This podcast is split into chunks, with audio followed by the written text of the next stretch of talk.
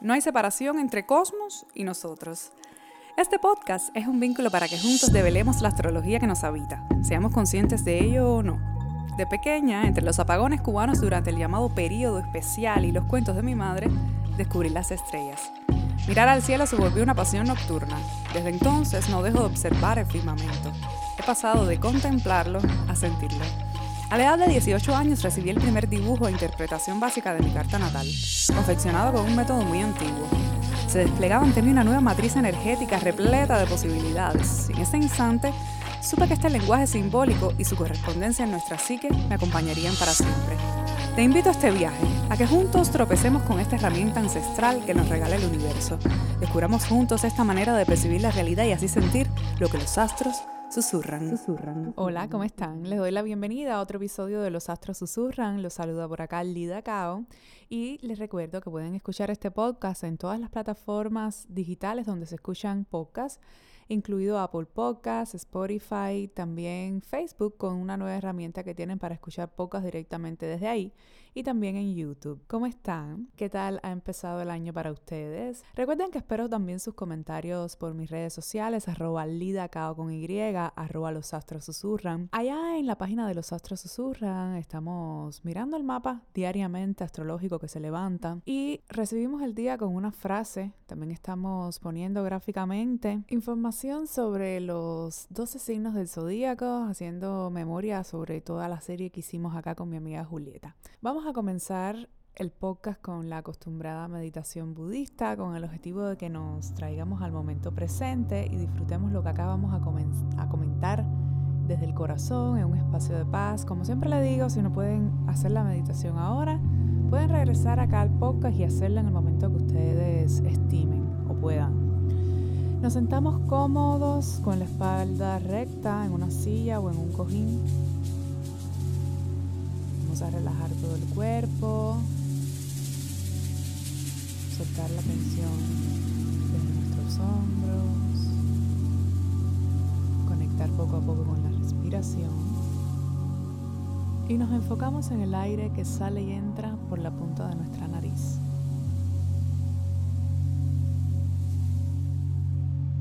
Dejamos pasar sensaciones y pensamientos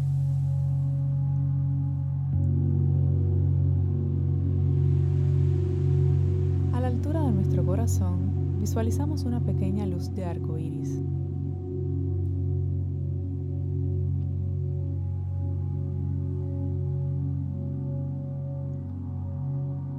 Esta luz se va expandiendo y llena todo nuestro cuerpo.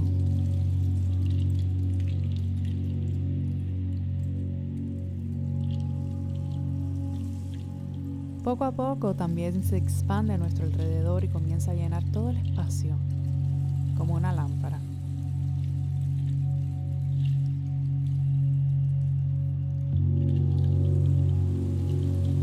Emanamos esta luz que no conoce obstáculos, que no conoce enfermedades.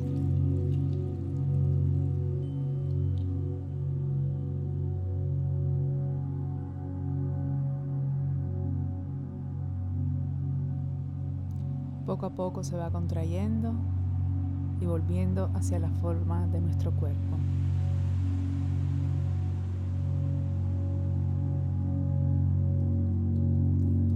Se expande hasta volver a nuestro corazón y se disuelve completamente. Nos quedamos aquí por unos segundos.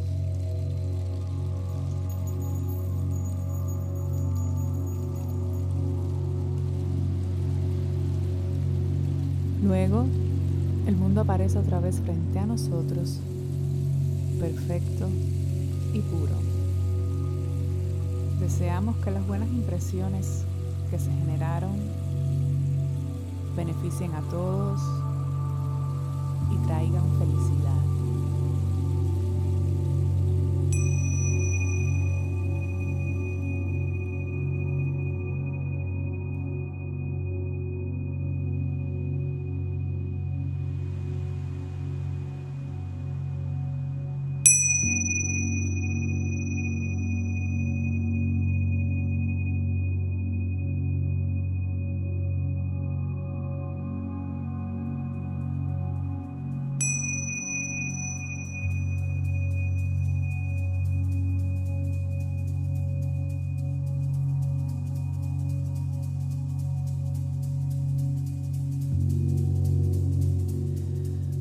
Bueno, hoy vamos a hablar de esta semana que comienza el mes también de febrero con la luna nueva en Acuario. Para Miami esta lunación se perfecciona el primero de febrero a las 12 y 45 de la mañana en el grado 12 de Acuario. La luna tiene que ver con nuestro yo emocional y su propia naturaleza cambiante a través de sus fases y la cara diferente cada vez que nos muestra, nos habla de nuestra propia naturaleza emocional. Conversamos también por acá que la luna refleja la luz del sol, por tanto, si nos remitimos al principio hermético de correspondencia dentro del cual podemos ver y comprender la astrología, yo les recomiendo que vayan y escuchen el episodio introductorio que hicimos del podcast, sea, el número uno, donde esto se explica con mejor claridad. Entonces, este yo emocional, en términos simbólicos, lo experimentamos o lo proyectamos en el mundo exterior. Lo que registra nuestra psique desde la experiencia externa es traducido emocionalmente por tanto también polarizado. Es por eso que desde lo lunar a veces nos cuesta reconocer algo y lo vemos desde esa, entre comillas, falsa luz. Pero una vez trabajado, todo cambia y tiende a no cristalizarse como lo haría si no ponemos conciencia. Una luna nueva en Acuario nos recuerda que podemos crear amorosa y altruistamente desde el pensamiento, pero además desde el compromiso y la responsabilidad. Abre un nuevo comienzo un ciclo de seis meses que va hasta la luna llena en este signo, que sucederá el 11 de agosto. Esta lunación está sucediendo día antes que Mercurio, quien comenzó a retrogradar en este signo, comience su tránsito directo. Por supuesto, sería mejor aprovechar esta energía cuando proyectamos intenciones. Cuando hacemos intenciones, que les recomiendo pueden hacerlas, pero si las hacemos que incluye el beneficio de la mayor cantidad de personas posible, o sea, algo muy acuariano. El regente esotérico, o sea, en un nivel más profundo de acuario, es Júpiter. Por tanto, creo que es buen momento para apelar a la confianza y el sentido de lo social, del bien común. Estas son buenas maneras en las cuales podemos comenzar a pensar. Les recomiendo nuevamente que si van a escribir las intenciones de luna nueva, incluyan a los otros, amplíen el espectro hacia la mayor cantidad de personas posible. De igual manera, si meditan y no hacen esto, bueno, yo les recomiendo pues que comiencen a hacerlo, incluir al otro en sus meditaciones o rezos, porque también es una manera de conectar con esta energía de la lunación. Es importante que yo hacía referencia y yo hacía referencia a este punto hace pocos días en mis historias, la importancia que tiene no juzgar y entender que el otro no siempre hace lo que quiere, sino lo que puede. Y el otro debe estar más lejos de tus juicios y más cerca de la empatía. También creo que durante este ciclo debemos ver dónde arrastramos patrones de respuesta colectiva que condicionan la vida individual. Por ejemplo, estamos reproduciendo una fórmula de negocio o una creencia colectiva en general. Tratemos de, de, no rigidizarnos ahí, sino de estar conscientes de que todo lo nuevo que podemos ser capaces de crear es una lunación que lleva implícito un alto poder creativo, novedoso y de cambio de esquemas. Bueno, más bien de no seguir esquemas y materializar con autenticidad. Pero hay algo dentro de esto que me parece importante y es hacerlo también desde el discernimiento de qué podemos transgredir y qué no. Hay estructuras, leyes mismas, que no podemos cambiar en general, pero que sí podemos encontrar una nueva forma de dialogar con ellas, de pensarlas. A veces esperamos que haya un, un, escenario ideal para realizar un proyecto de la índole que sea. Una luna nueva en Acuario nos habla de no esperar por condiciones externas, sino de ser capaces de crear nuestro propio escenario. Suele suceder que en ocasiones para abrirnos a determinada rigidez social no encontramos espacio y ocurren eventos del exterior o los llamados, entre comillas, golpe de destino, en un intento de movilizarnos. Así que es bueno tener una conciencia de cambio durante los próximos meses. Otra cosa con la cual podremos trabajar es con lo espontáneo, aquello que es probable llegue desde el instinto, en definitiva, desde una sensación de libertad y debemos discernir entre lo que hacemos alineado con nuestra libertad y lo que causa desconexión con la realidad. Por eso es importante tener en cuenta durante este periodo que somos parte de un contexto y aunque estamos dentro de este, nos proyectamos auténticamente y sin restricciones mentales, pues la mayoría del tiempo dejamos de hacer o nos condicionamos nosotros solos desde lo mental. Además, podemos retomar algo que comentaba en episodios anteriores y es la importancia de hacer trabajos en grupo, dar participación y espacio a lo colectivo, también a ponernos al servicio de nuestras comunidades o de alguna causa que consideremos, es algo importante en esta época. La luna nueva en Acuario es sentir que estamos seguros y existe una nueva posibilidad en todos lados, porque las situaciones y lugares pueden desencadenar en un nuevo futuro